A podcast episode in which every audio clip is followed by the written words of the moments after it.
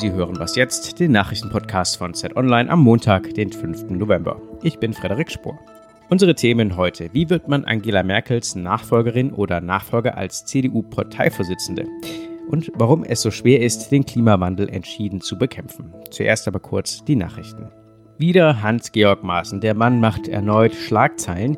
Der scheidende Verfassungsschutzchef könnte jetzt doch direkt in den Ruhestand geschickt werden und nicht wie geplant Sonderbeauftragter im Innenministerium werden. Grund für die Aufregung? In einer Abschiedsrede Mitte Oktober sagte Maaßen, dass sich linksradikale Kräfte innerhalb der SPD gegen ihn verschworen hätten, mit dem Ziel, die Koalition zu beenden. Innenminister Horst Seehofer will jetzt rasch über die Personalie entscheiden. Auch für ihn ist das unangenehm. Seehofer hatte Maaßen ja sehr lange verteidigt. Aus der Union kommt bereits Kritik. So sagt der CDU-Abgeordnete Patrick Sensburg über den Innenminister, das war keine klare Amtsführung. Heute treten weitere Sanktionen der USA gegen den Iran in Kraft. US-Präsident Donald Trump will so erreichen, dass kein Land mehr Öl aus dem Iran importiert und der Finanzverkehr mit dem Land erschwert wird. Deutschland, Frankreich und Großbritannien sind gegen die Sanktionen. Die Europäer wollen mit dem Iran weiterhin Geschäfte machen und befürchten, dass ihre Unternehmen dafür bestraft werden. Redaktionsschluss für diesen Podcast ist 5 Uhr.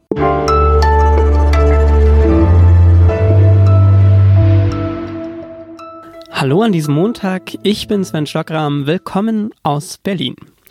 Kennen Sie eigentlich Jan-Philipp Knob, Andreas Ritzenhoff oder Matthias Herdegen? Noch nie gehört? Ich auch nicht, zumindest bis gestern. Die drei wollten schon CDU-Vorsitzender werden, bevor Angela Merkel ihren historischen Rückzug verkündet hatte. Doch neben diesen drei gibt es wohl mindestens noch weitere sechs Kandidatinnen und Kandidaten, die praktisch unbekannt sind. In knapp einem Monat wird gewählt. Wie genau darüber berät gerade der Vorstand der CDU in Berlin. Mein Kollege und Unionsexperte Ferdinand Otto hat gestern für Zeit Online vor der Parteizentrale ausgeharrt. Ich habe ihn angerufen. Ferdinand, äh, derzeit ist in den meisten Berichten ja sogar fast nur von zwei Kandidaten die Rede, von Gesundheitsminister Jens Spahn und dem Politikrückkehrer Friedrich Merz. Selbst die CDU-Generalsekretärin Annegret Kramp-Karrenbauer kommt wenig vor. Wieso eigentlich? Ja, das ist tatsächlich ein bisschen überraschend gewesen, galt doch Annegret Kramp-Karrenbauer eigentlich ganz lange als die ja, heißeste Anwärterin auf äh, diesen Posten, auf Merkels Nachfolge. Ähm, die hat sich die Woche ja verabsentiert, kann man schon so sagen. Und ähm, es ist aber zu erwarten, dass sie jetzt diese Woche ähm, eine offizielle Erklärung dazu abgibt. Aber ja, das war wohl strategisch sehr bewusst gewählt, sich erstmal eine Woche lang wegzuducken und erstmal zu schauen, was machen die zwei anderen da, wo setzt sich vielleicht schon einer von beiden in die Nesseln, wie kämpfen die das jetzt untereinander aus und dann mit ein bisschen Abstand ähm, selbst irgendwie einen programmatischen Aufschlag hinzulegen. Nun gibt es aber neben diesen drei Kandidaten ja auch noch die ganzen eher unbekannten Kandidaten. Warum treten die denn an? Chancen werden ihnen ja im Prinzip gar nicht erst eingeräumt selbst an der Parteispitze weiß keiner so genau erstmal zur Stunde, wer das eigentlich ist und was die so antreibt. Es geht ihnen einfach darum, ein, ein Zeichen zu setzen ähm, mit ihrer Kandidatur zu zeigen, dass die Partei noch lebt, dass das hier keine ja, Erbmonarchie ist, in dem Sinne, das ist jetzt mein Wort, nicht deren Wort. Keinem von diesen No-Names wird eine große Chance eingeräumt. Keiner von denen hat irgendwie ein, eine tiefere programmatische Verankerung in der Partei. Aber letztlich, genau, geht es, glaube ich, einfach vielen darum, einfach zu sagen, so hier, ich möchte mich auch melden, ich möchte an diesem demokratischen Prozess teilnehmen. Ja, das ist ja immerhin ein Prozess, den es seit 18 Jahren nicht mehr gegeben hat, nämlich seit äh, Angela Merkel an der Parteispitze stand. Was erhofft sich denn die Partei jetzt dadurch? Naja, also ganz so geplant war das ja wirklich nicht. Also zu sagen, die CDU öffnet sich jetzt und macht hier große Demokratiefestspiele, das kam ja dann doch eher ein bisschen überraschend, ein bisschen kopflos ist man da reingetaumelt. Aber es stimmt schon. Mir hat jetzt kürzlich einer von der Parteispitze gesagt, die, es sei, es wäre die Partei wachgeküsst, Zitat Ende. Auch wenn man die Lager fragt, eher das Märzlager oder das AKK-Lager, da sagen alle, wenn wir jetzt das schaffen, diesen Prozess in zum Beispiel regional Regionalkonferenzen fair und sachlich und ähm, ja, ohne Sticheleien, ohne Übergriffe, ohne Schmutzeleien äh, über die Bühne zu bekommen, dann können davon alle profitieren, alle Lager in der, in der CDU. Und ähm, ich glaube, das ist gerade einfach eine Chance für die CDU, hier einen, einen Diskussions-, einen Debattenprozess ja mal auf offener Bühne auszufechten, den es so in der Form jetzt wirklich seit fast 20 Jahren nicht gab. Ja, dann würde ich sagen, schauen wir mal, äh, was so in den nächsten Wochen noch passiert. Vielen Dank dir, Ferdinand. Vielen Dank.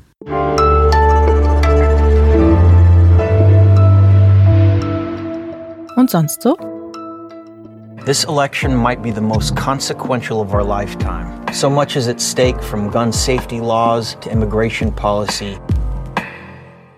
Das war gerade der Schauspieler Leonardo DiCaprio, der die Kongresswahlen in den USA als eine der wohl entscheidendsten Wahlen überhaupt bezeichnet und seine Landsleute aufruft, am Dienstag wählen zu gehen. Und seit Wochen schon mobilisieren viele Stars für die Midterms. Das scheint auch Wirkung zu zeigen. Schon im Oktober registrierten sich womöglich Zehntausende Wählerinnen und Wähler, nachdem die Popsängerin Taylor Swift auf Instagram dazu aufrief. Die Midterms brechen auch andere Rekorde. Für den Wahlkampf gaben Kandidatinnen, Parteien und Aktivisten umgerechnet fast 5 Milliarden Euro aus. Und vorab haben bereits mehr als 30 Millionen, vor allem junge Wahlberechtigte, ihre Stimme abgegeben. So viel wie nie zuvor. Am Dienstag stimmen die USA eben auch über die Politik ihres Präsidenten Donald Trump ab. Es geht um einiges oder wie es Leonardo DiCaprio sagt, The future of our country will be decided this week.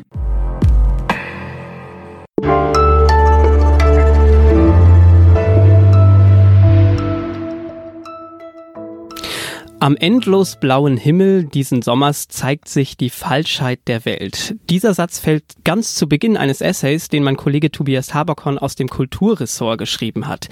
Was gemeint ist, der Klimawandel.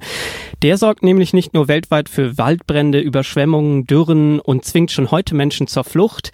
Nein, er brachte uns auch schönstes Sommerwetter in diesem Jahr. Oder Tobias? Genau, das ähm, sagen ja auch die Meteorologen. Und ja, so rein auch aus meiner ganz persönlichen Perspektive als Berliner kann man fast behaupten, dass der Klimawandel auch schöne Seiten hat. Ja, die geht es aber in deinem Text ja um Grundsätzlicheres. Mhm. Äh, du schreibst, dass über den Klimawandel meist noch immer geredet würde, als sei er nicht spürbar, was in Deutschland ja sogar noch einigermaßen stimmt, würde ich mal behaupten. Dabei wissen wir ja auch, also wir, die Regierungen der Welt sowie Forscherinnen und Wissenschaftler, wir wissen längst, der Schaden wird sicher kommen und trotzdem scheitern wir irgendwie daran, die menschgemachte Erderwärmung zu begrenzen. Woran liegt das? Ich glaube, dass es da tatsächlich unter fast allen Menschen, die in Deutschland wohnen, es sehr wenige gibt, die einen Einschnitt in ihrem täglichen Leben äh, durch den Klimawandel wirklich spüren. Natürlich gibt es äh, Menschen, die auf ähm, Nordseeinseln leben und mit mehr, mit, mit, mit mehr Überschwemmungen Versorgung zu kämpfen haben und es gibt Landwirte, die an der Dürre leiden. Aber äh, die gesamte Gesellschaft ist so organisiert, dass äh, bei den gewöhnlichen Menschen keine negativen Folgen ankommen. Bisher. Ja. ja. Ein anderen Aspekt, den du erwähnst, du sagst, trotz alledem, trotzdem, dass es vielleicht hier nicht so spürbar ist, gäbe es längst so etwas wie einen Klimakrieg. Und da frage ich mich, wer führt den und worum geht es dabei? Es gibt tatsächlich diese Diskrepanz zwischen der Wahrnehmung ähm, durch die Medien, durch den Weltklimarat, durch sehr, sehr äh, eindringliche Berichte, dass es bald zu spät sei, dass die Klimaerwärmung außer, außer Kontrolle geraten könnte und so weiter und so weiter. Das Problem ist, dass man um wirklich eine gesellschaftliche Mobilisierung zu erreichen, die sich dem dann widersetzen würde. Da fehlt tatsächlich diese alltägliche Spürbarkeit. Und dann fragt man sich natürlich auch, worin besteht dann der Sinn äh, von Klimaverhandlungen, äh, von Abkommen, die zum Beispiel jetzt auch von Donald Trump äh, ganz offiziell, äh, der dem Paris-Abkommen wieder austreten, äh, daraus wieder austreten will. Worin besteht der Sinn solcher, solcher Zielvereinbarungen, wenn absehbar ist mit gesundem Menschenverstand, dass die möglicherweise nicht erreicht werden? Und da ist meine These jetzt zum Klimakrieg, dass wir da schon seit Jahrzehnten eigentlich drin stecken, äh, dass der nur anders ist als alle anderen Kriege, denn er wird sozusagen durch die den Ausstoß von Treibhausgasen geführt ähm, und diejenigen, äh die die härtesten Folgen davon abbekommen, äh, sind eben nicht diejenigen, die am meisten äh, äh, sich zu Schulden haben kommen lassen, sprich die am meisten Kohlendioxid ausgestoßen haben.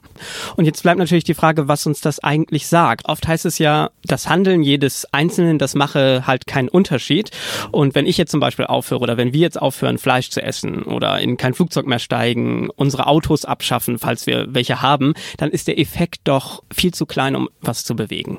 Ja, genau. Das ist das, das, das große Problem der Skalierbarkeit beim Klimaschutz. Und das findet man, also wenn man äh, sich das individuelle Verhalten anschaut, ähm, dann kann man stets argumentieren, wenn äh, wir beide jetzt auf Fleisch verzichten, weil das eben sehr, sehr CO2-intensiv ist, ähm, gleichzeitig aber der weltweite Fleischkonsum ansteigt, dann wird das im Großen und Ganzen, also unser persönliches Verhalten, wenig Unterschied machen. Ähnlich argumentiert interessanterweise inzwischen ähm, Donald Trump oder seine Regierung, ähm, die jetzt gesagt haben, wir werden zwischen 2020 und 2030 den CO2-Ausstoß amerikanischer Autos nicht senken, denn das Klima wird sich sowieso äh, um drei bis vier Grad bis äh, zur Jahrhundertmitte oder zum Jahrhundertende erwärmen und da machen amerikanische Autos auch keinen Unterschied mehr. Und genauso gilt es auch im Kleinen. Es gibt ja eine, eine große vegetarische Bewegung und äh, es werden immer mehr Menschen, die das machen. Und selbst wenn man weiß, dass man mit dem individuellen äh, Verzicht nicht das Klima äh, sozusagen buchstäblich retten wird, man tut trotzdem das symbolisch Richtige. Tobias, Vielen Dank für das Gespräch. Mehr zum Thema können Sie übrigens auf Zeit Online lesen unter www.zeit.de-klimawandel.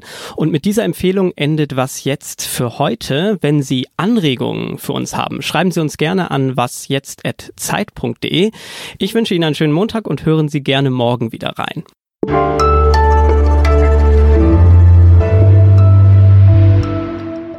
Bist du eigentlich ein Klimapessimist oder ja, gute Frage. Äh, also als ich anfing zu schreiben, war ich tatsächlich eher ein Pessimist. Aber vielleicht jetzt auf Deutschland bezogen ist es gerade so, dass zum Beispiel mit den Protesten gegen den Kohleabbau am Hambacher Forst mhm. und auch mit erstaunlich guten Ergebnissen der Grünen äh, vielleicht eine Zeit kommt, in der sich die Gesellschaft insgesamt wieder mehr für Ökologie begeistert.